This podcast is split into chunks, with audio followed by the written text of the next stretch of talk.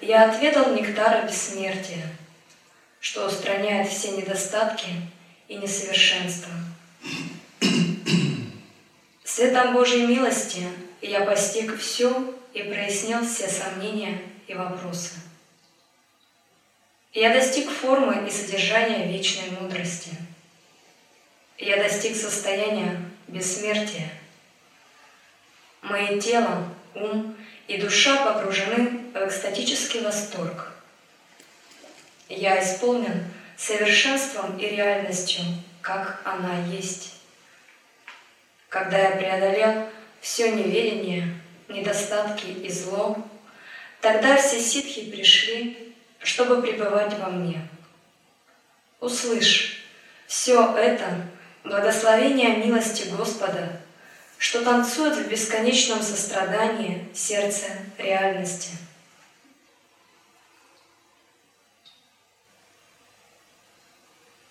Духовная жизнь начинается с того, что мы задаем себе вопрос, что я, кто я такой, где я нахожусь. Мы пытаемся принимать, применять исследования, вечару. Вечара бывает двух типов. Бахир вечара, касающиеся внешних объектов, и антар вечара, касающиеся объектов внутренних. Бахир Вичара исследует внешнюю материальную энергию Майя Шакти. Таким внешним исследованием занимаются ученые. Они детально исследуют законы материального мира. Однако исследование внешней материальной энергии не приводит человека к счастью, потому что внешняя материальная энергия – это безжизненная сансара – которая не может дать счастье человеку по определению. Есть другой тип энергии, пограничная энергия, татастха шакти, ее еще называют кшетраджни шакти, джива шакти. И вот мы, люди, относимся к пограничной энергии. Это энергия, которая связана с нашей душой, с нашим умом. Когда мы ее исследуем, мы можем понять, что есть физическое тело, что есть энергетическое, астральное, что есть ум, манас, будхи, что есть прана, что есть сознание. И до некоторой степени Антарвичара, обращенная на внутреннюю, на пограничную энергию, дает понимание себя, понимание других миров, она делает наше сознание более свободным, мудрым. Однако исследованием пограничной энергии мы тоже не можем обрести абсолютное вечное счастье. Абсолютное вечное счастье содержится в другом типе энергии, который называется атма-шакти, антаранга-шакти. Вот там наш изначальный дом – там изначальное, бесконечное, вечное счастье. Это то место, откуда мы пришли. Это энергия Бога. И туда нам нужно возвратиться. Домой, назад, обратно к Богу. Это наше изначальное место пребывания. Это наша изначальная сущность. Это то, откуда мы все и зашли в начале творения. Ведь в начале творения как все происходило? Брахман начал развертывание. Для этого проявился, проявились его три силы – Брахма, Вишну и Шива. И отсюда началось развертывание Вселенной. И какие-то крупицы Брахмана понимали, я есть Брахман. В момент этого развертывания они не заблуждались. Вселенная развернулась, а они помнили Ахам Брахмасми, я есть Абсолют. И они не потеряли эту память. И вот до сих пор они имеют эту память, и они ею наслаждаются, потому что они обладают нитья сукрити. Это боги Брахма, Вишну, Шива, Дататрея. Эти божественные души в силу своей нити сукрити и обладания джняной не потеряли свою осознанность, свое единство с Абсолютом. Но были и другие души. И это были немного глупые души. И эти души потеряли свою память единства с Абсолютом. И они обусловились развертываемой энергией. И эти души – это мы. Эти души обусловились, попали под воздействие материальной природы, пяти элементов, начали терять свою светоносность, и у них возникала идентификация в соответствии с их кармой и телом. И вот пока души не начали обуславливаться, у них была идентификация Ахам Брахмасми, не было никакой кармы. Это был чистый лист, чистая доска. Но как только появились первые связанные души, бандхика, первые души, находящиеся в неведении, у них спонтанно начало возникать отождествление. А я вот такой, а я вот такой, а я вот такой. Одновременно с этим память начала появляться, и одновременно начала появляться карма. То есть кармы не было, и вот она начала появляться вместе с их невидением. Карма изначально не существует, но в тот момент, когда душа отождествляется, карма в виде памяти как бы подгружается абсолютом для того, чтобы ее надо было отрабатывать. Возникает отождествление и возникают причины и следствия. Это подобно тому, как в сновидении нет никакой кармы, но когда человек попадает в сновидение, действует, у него возникает некая отождествленность и некая память, и он во всем этом запутывается. И когда он запутывается, и карма уже есть. Итак, наша задача вернуться в то изначальное состояние, в котором нет никакой кармы, которое свободно от творения материальной Вселенной. И это состояние – это энергия Бога, атма шакти. И наши исследования нужно обращать не на материальную внешнюю энергию майя шакти, и даже не на татастха, пограничную энергию, а на атма шакти. Нам нужно глубоко исследовать природу этой божественной энергии, в которой нет кармы, творения, времени, пространства. Это мир, состоящий из абсолютных категорий. Мир сад, чит, ананда. Мир бесконечных параметров. Если мы возьмем бесконечность и отнимем от нее бесконечность, будет бесконечность. Если мы возьмем бесконечность и разделим ее на какое-то число, все равно будет бесконечность. Если мы прибавим к ней бесконечность, разделим ее на бесконечность, потом умножим, потом снова разделим, выполним очень много математических операций, на выходе останется та же бесконечность. Потому что в мире Бога не действуют законы человеческой истории, человеческой математики, человеческой логики, человеческих отношений, биологии, химии и физики. И это тот изначальный мир Бога, из которого мы выпали. И когда мы выпали, мы пустились э, в странствие по бесконечному кругу сансары. И исследованием этой божественной энергии, антар-вичарой, внутренним самоисследованием, нам нужно повернуться к этой божественной энергии. Однако одного исследования недостаточно. Шрадха – вера, шаранам – прибежище, шутха – шаранагади – чистая, полная самоотдача и преданность. Вот что еще необходимо. У Кришны был один ученик, его звали Видура. И у Видуры была жена.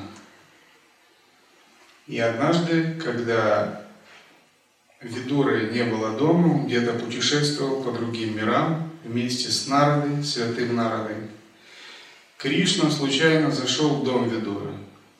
А Видуры не было, но была только одна его жена. И она от преданности так воодушевилась, она решила накормить Кришну. Но поскольку они жили бедно, у них не было никакого особого просада, она взяла бананы. И когда она начала их чистить, она от волнения сами бананы бросала в мусор, а кожуру предлагала Кришне. Ну, Кришна, как ни в чем не бывало, брал эту кожуру и ел. Она так разволновалась от преданности, как бы она как немного не в себе была. И тут в это время Нарада и Видура приходят домой. И смотрят, супруга Видуры кормит Кришну кожурой от бананов, бананы выбрасывает, с такими преданными глазами смотрят, Кришна ест. И Видура начал кричать, ну ты что делаешь, ты посмотри, ты бананы выбрасываешь и кожуру ему даешь. И Нарада начал его успокаивать, дескать, говоря, что просто она как бы разволновалась.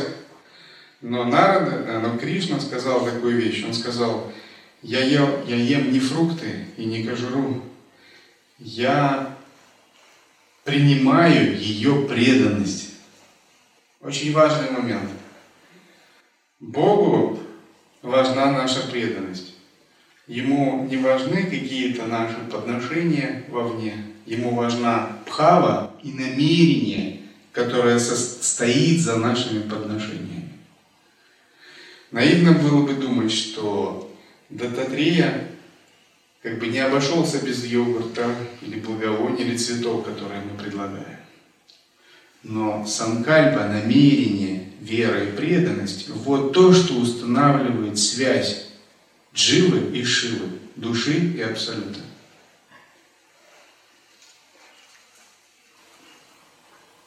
Мой Господь, Ты – неповторимая Амрита милости, что преображает юные души зрелые. Ты – Божество, вечно предстоящее моему взору. Ты – великолепное присутствие, исполненное блаженства – ты — гора милосердного света. Ты, мой Отец, любишь так, как любят все матери на свете, взятые вместе. Ты, Всевышний Господь, один без другого. Когда я думаю о Твоем величии, я погружаюсь в созерцание и Твоим величием, и весь мой род наполняется нектаром, Весь мой ум наполняется нектаром. Весь мой разум наполняется нектаром. Послушайте, какие великолепные наставления. Это наставления прямые, как быть святым, как думают святые. Когда я думаю о Твоем величии, что значит думать о величии Бога? На языке терминов Учение Ла-йоги это называется Брахма-вичара.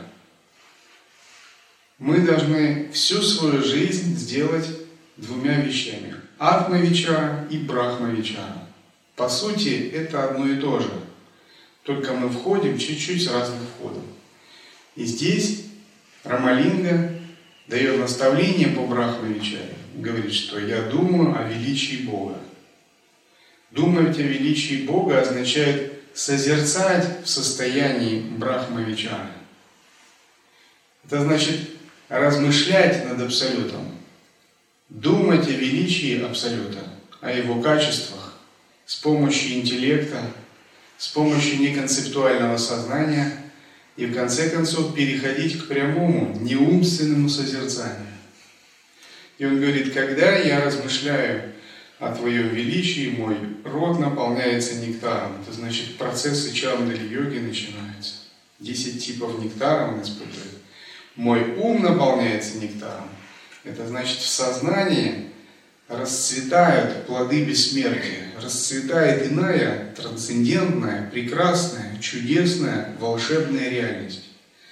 Реализация не происходит в мирской реальности, в профанной реальности. В пространстве политических реалий Российской Федерации божественная реализация не случается. В пространстве экономических реалий международного сообщества тоже реализация не случается. В пространстве научного знания, научных концепций и понятий тоже реализация не происходит. В пространстве математики, физики, биологии, в пространстве обывательского, бытового менталитета реализация не случается. Это все пространства, где божественное запрещено, где реализация запрещена. Это все пространство глобального, человеческого, обусловленного, нечистого кармического видения, которое дружно идет, в общем-то, по пути неведения, по пути заблуждения, с точки зрения святых. И хоть святые все время пытаются его направлять как-то, увещевать, очаровывать, даже иногда спасать, но все равно мир это мир. Он не будет миром, если он не будет идти по пути неведения. Это его, можно сказать, дхарма. Дхарма мира сего идти по пути неведения. Это нормально для него. И вначале это вызывает даже сильное удивление, но потом мы понимаем, да, это нормально. Для существ ада нормально мучиться, нормально, что их истязают. Существа ада даже как-то не по себе им как-то их сегодня не поистязают, не побьют, они уже себя не очень хорошо чувствуют. Для существ из мира голодных духов нормально быть неудовлетворенными, хануть, тосковать все время, быть в каких-то претензиях, алчности. Для существ с фактором невежества нормально быть в тупости. Для асуров нормально соперничать, воевать. И это нормально для сансары. И для этого мира нормально быть в неведении. Но для садху это ненормально. Потому что он знает, что божественная реализация происходит не в измерении этого мира, вообще не в измерении. Она как бы происходит в зазеркалье, в сакральном, чистом, возвышенном, божественном измерении. Там, где совсем другие законы, совсем другие отношения, совсем другое видение, совсем другое понятие. И садху понемногу, очищая свое сердце через веру, преданность, прибежище, севу, он входит в это сакральное чистое измерение. Именно там происходит эта, эта реализация. Более того, эта реализация не происходит благодаря усилиям, она происходит благодаря нисхождению божественной милости. То есть Бог берет на себя ответственность за нашу реализацию. Вы только подумайте, за вашу реализацию взял Ответственность Бог, Господь Дататрея взял, святые взяли ответственность за реализацию.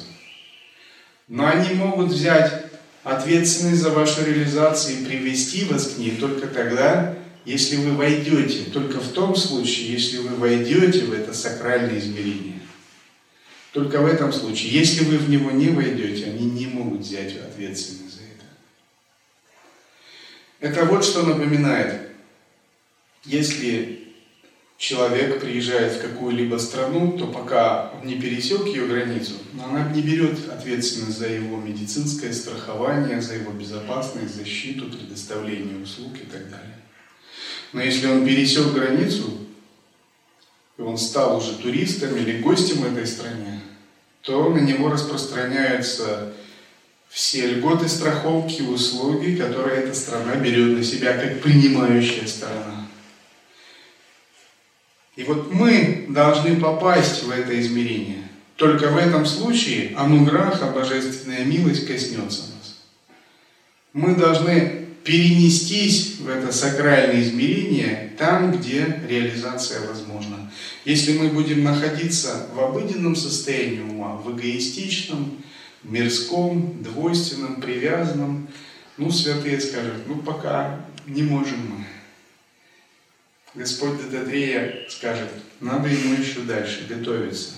Он не подпадает под наш закон благословения, под наш закон Ануграхи.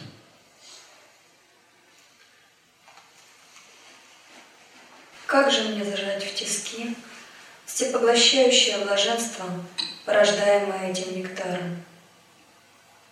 О Божественный свет, окруженный блаженством милости, даруемый тем, кто чист сердцем. О могучий владыка, стоящий в сердце поля Турии. О Господь, мой наставник, пребывающий в центре творения, в своем невыразимом сиянии милости. Здесь Рамалинга говорит, как же мне зажать в тиски это блаженство, даруемое его нектаром? Что он имеет в виду? Как его можно зажать в тиски? Рамалинга здесь говорит о нидитхьясане. Нидитхьясана – это третий шаг из трех главных принципов саматанадхарми в лай-йоге. Нидитхьясана означает, вы действительно берете и касаетесь тук Бога и никогда их не отпускаете. Вы поймали эту бхаву, вы поймали это переживание недвойственности и непрерывно его удерживаете. И это дарует постоянное блаженство, ананду. Но ваша задача в том, чтобы его не потерять. И Рамалинга говорит, как же мне его не потерять? Как мне зажать его в тиски? Ну как можно его зажать в тиски? Вы не можете зажать божественное блаженство, ананду, состояние осознанности, непрерывное присутствие, сахадж, самадхи, даже если возьмете клещи или какие-то тиски и начнете закручивать. Это можно удержать только двумя вещами. Непрерывной внимательностью и непрерывной преданностью, непрерывной самоотдачей. Они идут всегда вместе. И Рамалинга говорит, только тот, кто чист сердцем. В процессе практики наше сердце должно очиститься от шести нежелательных качеств. Кротха, кама, лобха, мада, мацария. Гнев, вожделение, жадность, гордость, привязанность. Вновь и вновь мы должны быть бдительными и очищать, очищать свой дух от этих качеств. Это анархи, нежелательные качества, они подобны сорнякам, которые всплывают, которые вырастают в вашей теплице. Если душу уподобить прекрасному саду, в котором вы хотите выращивать красивые цветы, то нежелательные качества анархии подобны сорнякам, которые сопровождают любую работу в теплице. И вы вовремя должны их замечать и беспощадно выкорчевывать. И вы должны просить других чтобы они помогали вам это делать, более старших садху, более мудрых и опытных садху, не стесняясь, без любых комплексов говорить, если вы увидите что-то во мне, помогайте мне. Если я даже их не увижу, то, пожалуйста, помогите мне, покажите, чтобы я вырвал эти сорняки. Если вы так будете обращаться к старшим садху, они всегда вам будут помогать. Потому что опытная, умелая садху они не желают никогда вас унизить, подколоть, подловить на ошибки, сыграть на ваших негативных качествах, сманипулировать вами. Они желают вам только помогать. Но они иногда могут вести себя деликатно, они могут даже и не вмешиваться, они могут думать, ну он сам все видит, наверное, сам все разберется. Но иногда очень полезно получать наставления от старших садху. И чем более прямыми такие наставления будут, тем лучше для духовной жизни.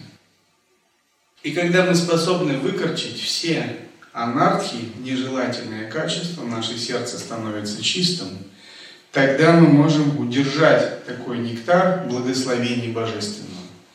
Мы можем всегда находиться в состоянии пропати-йоги, самоотдачи, в медитации на абсолют. И тогда свойства сад, читананды понемногу начинают просачиваться в нас. Есть такая поговорка, Если ты долго всматриваешься в бездну, то бездна начинает всматриваться тебя, в тебя. Если мы долго начинаем всматриваться в Бога, жить реалиями, измерением Бога, не человеческими, земными, эгоистичными реалиями, а трансцендентными реалиями, то эти реалии постепенно становятся частью нашей жизни, и мы становимся носителями этих реалий, мы ими пропитываемся. Такой пример приводится, не совсем хармичный. Если есть слива, и сливу положить в спирт, то слива проспиртуется. И она настолько проспиртуется, то тот, кто ее съест, он опьянеет. Таким же образом, нам нужно стать такой сливой, которая пропитается нектаром Божественного.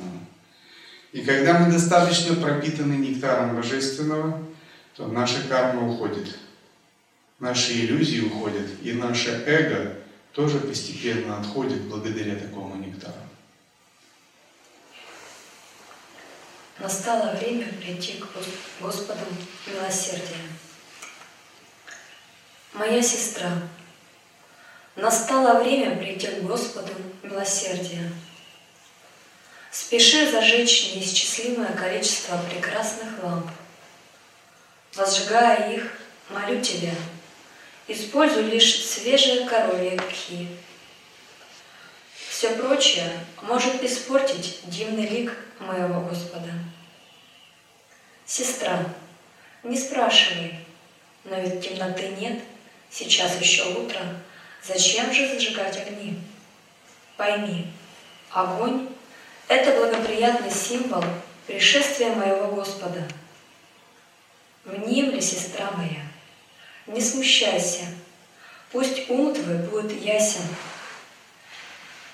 Бесчетное количество солнц, лун и зажженных огней, взятых вместе, и близко не сравнятся с сиянием моего Господа. Моя сестра, ты говоришь, расскажи мне о Твоем Господе. Мой Господь — это безграничная энергия, проявляющаяся многообразно. Он говорил, будто только со мной, словами, что принесли сладость всему моему существу. Моя сестра, ты спрашиваешь меня — как сладки были слова Господа. Позволь, я попробую рассказать.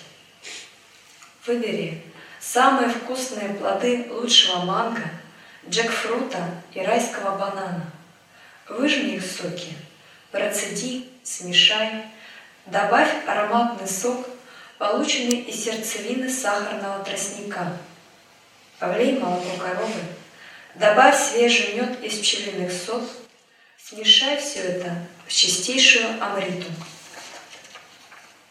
Как эта амрита сладка для твоего вкуса, так слова Господа, что Он произнес мне, были сладки для всего моего существа.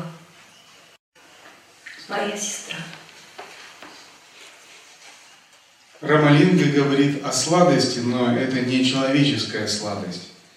Это сладость переживания ананды, и он говорит, что эта ананда возникла от каких-то слов, которые Бог ему произнес.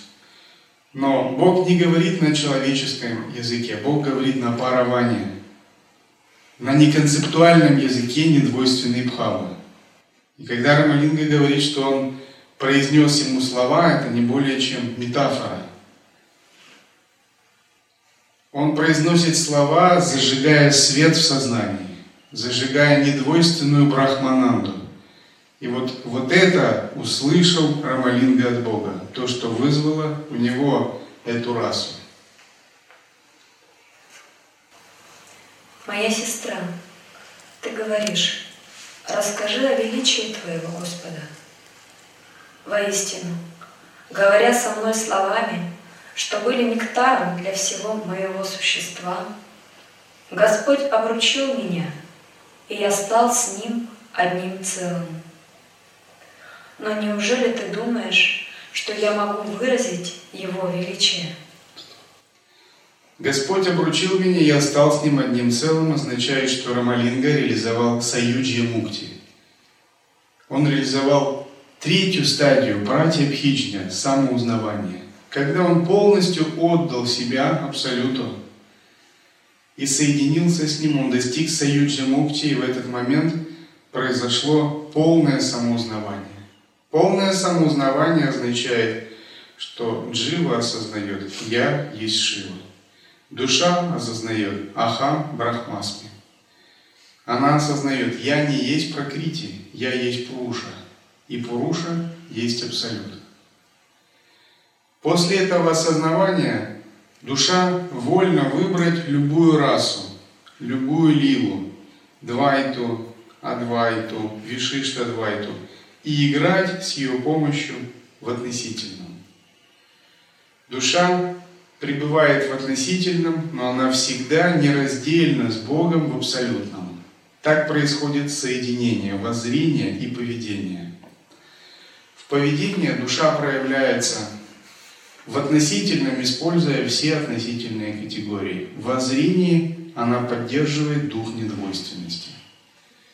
Некоторые души в поведении проявляют недвойственность. Другие святые в поведении выбирают двойственность.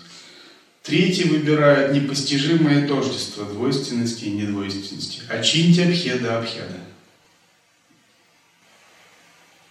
Нет, моя сестра, это совершенно вне моих сил, став одним с моим Господом, выразить Его беспредельное и непостижимое величие. Услышь, форма моего Господа — безграничная энергия, проявляющаяся многообразно.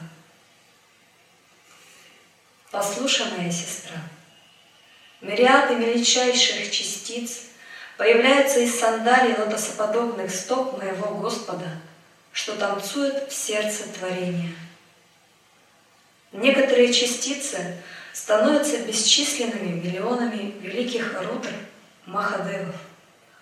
Некоторые частицы становятся бесчисленными миллионами брахм, восседающих на лотосе. Другие частицы становятся бесчисленными миллионами индр, царей богов. Становясь такими владыками, как Рудры, Нараяны, Брахмы, Индры, они выполняют космические функции творения, сохранения и разрушения. Моя сестра, если таково величие мельчайших частиц, появляющихся из сандалий лотосоподобных стоп моего Господа, кто сможет понять и выразить беспредельное и непостижимое величие Его святых стоп? Садху – это тот, кто постоянно сосредотачивается на Боге. И когда вы становитесь учениками гуру, все, чему вас учит гуру, в линии непрерывной преемственности, это умению постигать Бога и Его энергии. Он не учит вас мирской мудрости, психологии отношений, мирским наукам, считая это тем, что не так важно – все это приходящее, временное и основано на заблуждении.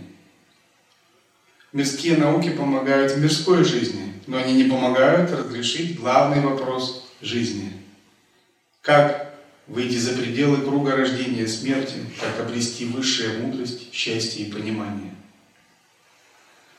И садху – это тот, кто все время сосредотачивается на Боге и учится Его постигать. Но Рамалинга говорит, его невозможно постигнуть, его невозможно описать. Если только из одной области божественной реальности исходит бесчисленное количество брахм, вишну, рудр, которые творят новые вселенные. Сейчас мы живем в галактике Млечный Путь. Эта галактика принадлежит так называемому местному скоплению. А Солнечная система – это где-то на задворках рукава этой галактики. Ближайшая соседняя галактика рядом с галактикой Млечный Путь, галактика Андромеда, туманность Андромеды. И туманность Андромеды мчится навстречу галактике Млечный Путь а, со скоростью 400 тысяч, вернее 400 километров в секунду. Ученые подсчитали, что через 4 миллиарда лет туманность Андромеды наскочит все-таки на галактику Млечный Путь. И произойдет огромное, что-то невероятное. Две галактики столкнутся и смешаются, и, скорее всего, наша галактика Млечный Путь исчезнет. Солнце столкнется с чем-либо, Земля, все планеты, звезды перемешаются. Всего через 4 миллиарда лет. Если человечество к тому времени не переселится в другую галактику или не научится сворачивать время и пространство как кожу, ему придется трудно. Но с точки зрения Бога, эти глобальные метакосмические процессы, они ничто. 4 миллиарда лет – это всего лишь мгновение перед ликом Бога. Галактики – это всего лишь пылинки перед ликом Бога если из состояния божественной реальности постоянно генерируется мириады рудр, брахм, шив, постоянно вспыхивают новые вселенные, им нет конца. И мы не можем осознать это из нашего обыденного ума. Это возможно осознать из состояния самадхи, из состояния самоотдачи, не ума из сакральной реальности, в которой живет Рамалинга, это можно понять. Но это невозможно понять из человеческого ума. Никакие сотни томов ученых книг не могут это описать. Все ученые глупцы перед этим переживанием.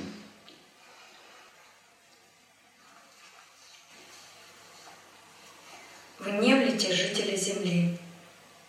Близится время пришествия моего Отца – высшего Господа, одного без другого. Это истина так. Господь дал мне прекрасную амброзию для моего ума. Ее сладость была подобна сладости ароматного фрукта. Господь превратил мое человеческое тело в бессмертное тело вечной истины. Неудивительно, что мудрецы всех семи миров изумляются милосердному чуду, сотворенному моим Господом. Заметьте, Рамалинга не говорит, я достиг бессмертного тела. Он говорит, Господь превратил меня в бессмертное тело. Он называет это чудом. Потому что это произошло благодаря нисхождению Ануграхи. Таким же образом, вся реализация происходит как божественная милость благодаря нисхождению Ануграхи. Вы не можете достичь реализации, вы не можете достичь успеха в йоге, какого-либо серьезного. Но можно достичь успеха в йоге, делая хорошо асаны, пранаямы. Например, есть чемпионаты по джаланете. И люди тренируются, сколько кто литров за какое время прольет через нос. И есть чемпионы по джаланете, там 30 литров. И такие маха-йоги. Я смеялся так. Это вы можете тоже достичь, если захотите. Но садху вообще не в недоумении немного от таких достижений. Есть чемпионаты по хатха-йоге. Если очень хорошо будете заниматься по 6 часов в день хатха-йогой, вы можете даже получить звание «Самый гибкий человек планеты». Ежегодно проводятся соревнования по хатха-йоге. Но я, допустим, я 12 лет занимался хатха-йогой, но я никогда не считал себя хатха-йогом. Хатха-йога – это определенная часть упражнений, но я никогда не собирался, мне даже в голову не приходило через хатха-йогу чего-то добиваться. Конкретно очистить каналы, да, пробудить кундалини можно, но Реализация достигается через божественную милость, через нисхождение ануграхи. Вы здесь ничего не можете достичь. Максимум, что вы можете сделать, это просто уйти в сторону и стать пустым, не мешать Богу вас просветлять.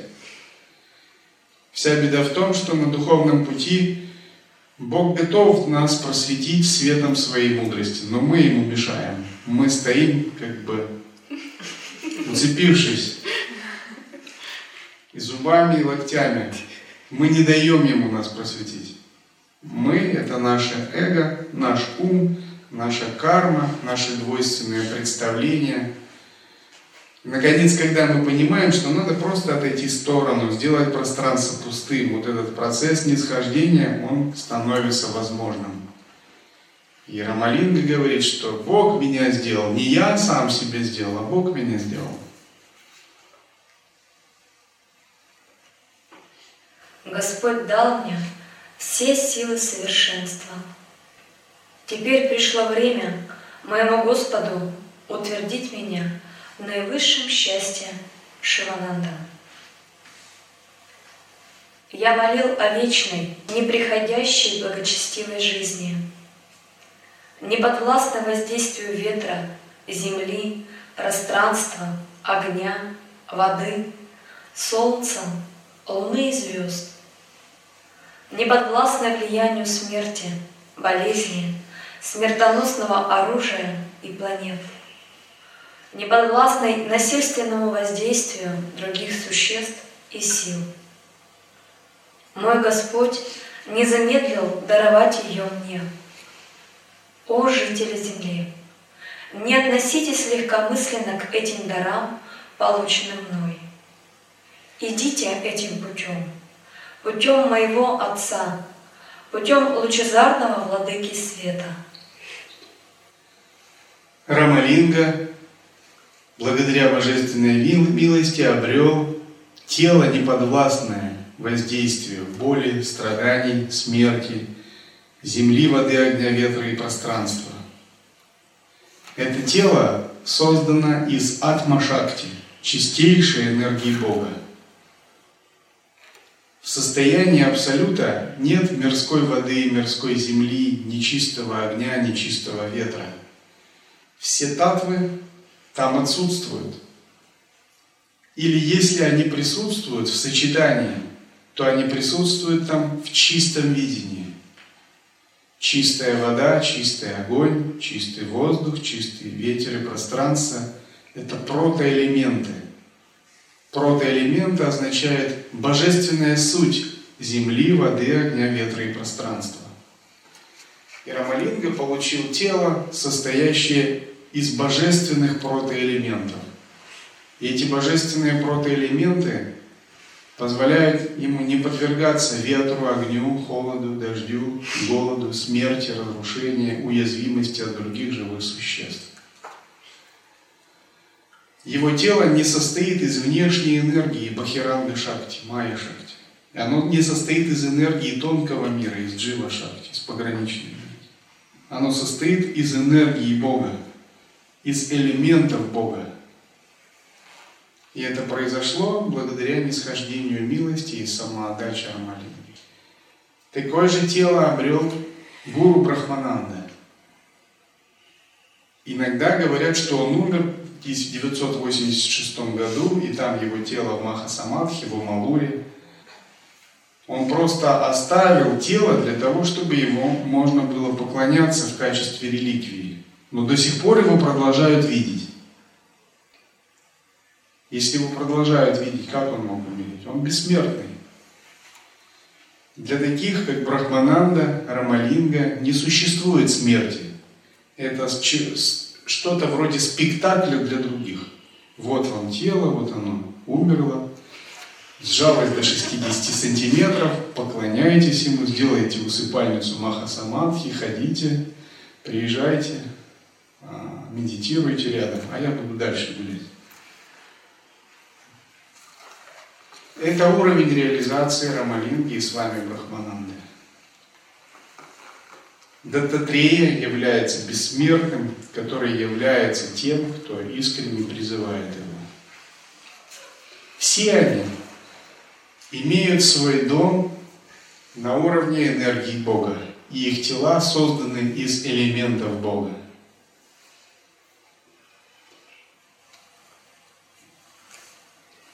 Мой Господь, ласковая, подобная нектару луна, излучает свой освежающий свет. Цветы в саду посреди прохладных вод щедро дарят свой аромат. Нежно дует шепчущий южный ветерок. Чарующая музыка разносится по мраморному двору в свете луны еще более завораживающая. А с неба капает прохладная розовая вода. Все это великолепие венчается милостью богини, которая, как благочестивая жена, подносит чистую Амриту своей любящей нежности. Воистину, это редкая радость. Но даже она блекнет и кажется ничтожной и ничего не значащей рядом с тем блаженством, что Ты, Бог богов, даровал мне, Твоему бедному слуге, Твоей великой милостью. Это блаженство простерлось предо мной, простерлось пред моим взором рекой нектара бессмертия, дабы пройти через это тело живительным потоком. Итак, состояние осознанности начинается с внимательности, атмавичары, поддержания наблюдения. Но этим все не заканчивается. Рано или поздно оно должно раскрыться во что-то большее. И один из аспектов этого большего – это переживание ананды, блаженства. И утверждаясь в осознанности и в самоотдаче, йогин идет от меньшего блаженства к большему, от большого блаженства к еще большему. Наряду с блаженством он раскрывает другой аспект чистоты, чистое видение, о котором мы так много говорим. Сначала оно интеллектуальное, но затем йогин раскрывает чистоту как сущность, как татву, которая лежит в основе всех элементов. Затем он раскрывает чистоту всех татв идет от одной чистоты к еще большей чистоты.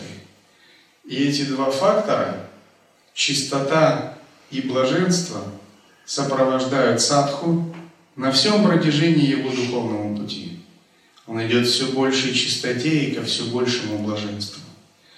И он заново раскрывает то, что раньше казалось для него обыденным, он заново раскрывает все окружающие татвы, окружающие отношения на духовном пути.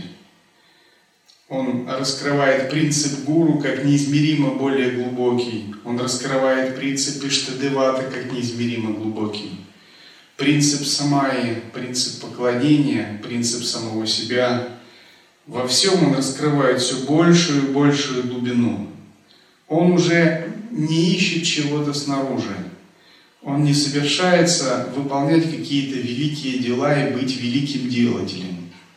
Он не ищет прогресса снаружи. Он понимает, что вся его эволюция, весь его прогресс – это в углублении и раскрытии этих аспектов божественного. Ананды, чистоты и множество других аспектов. Он все больше и больше раскрывает и раскрывает их.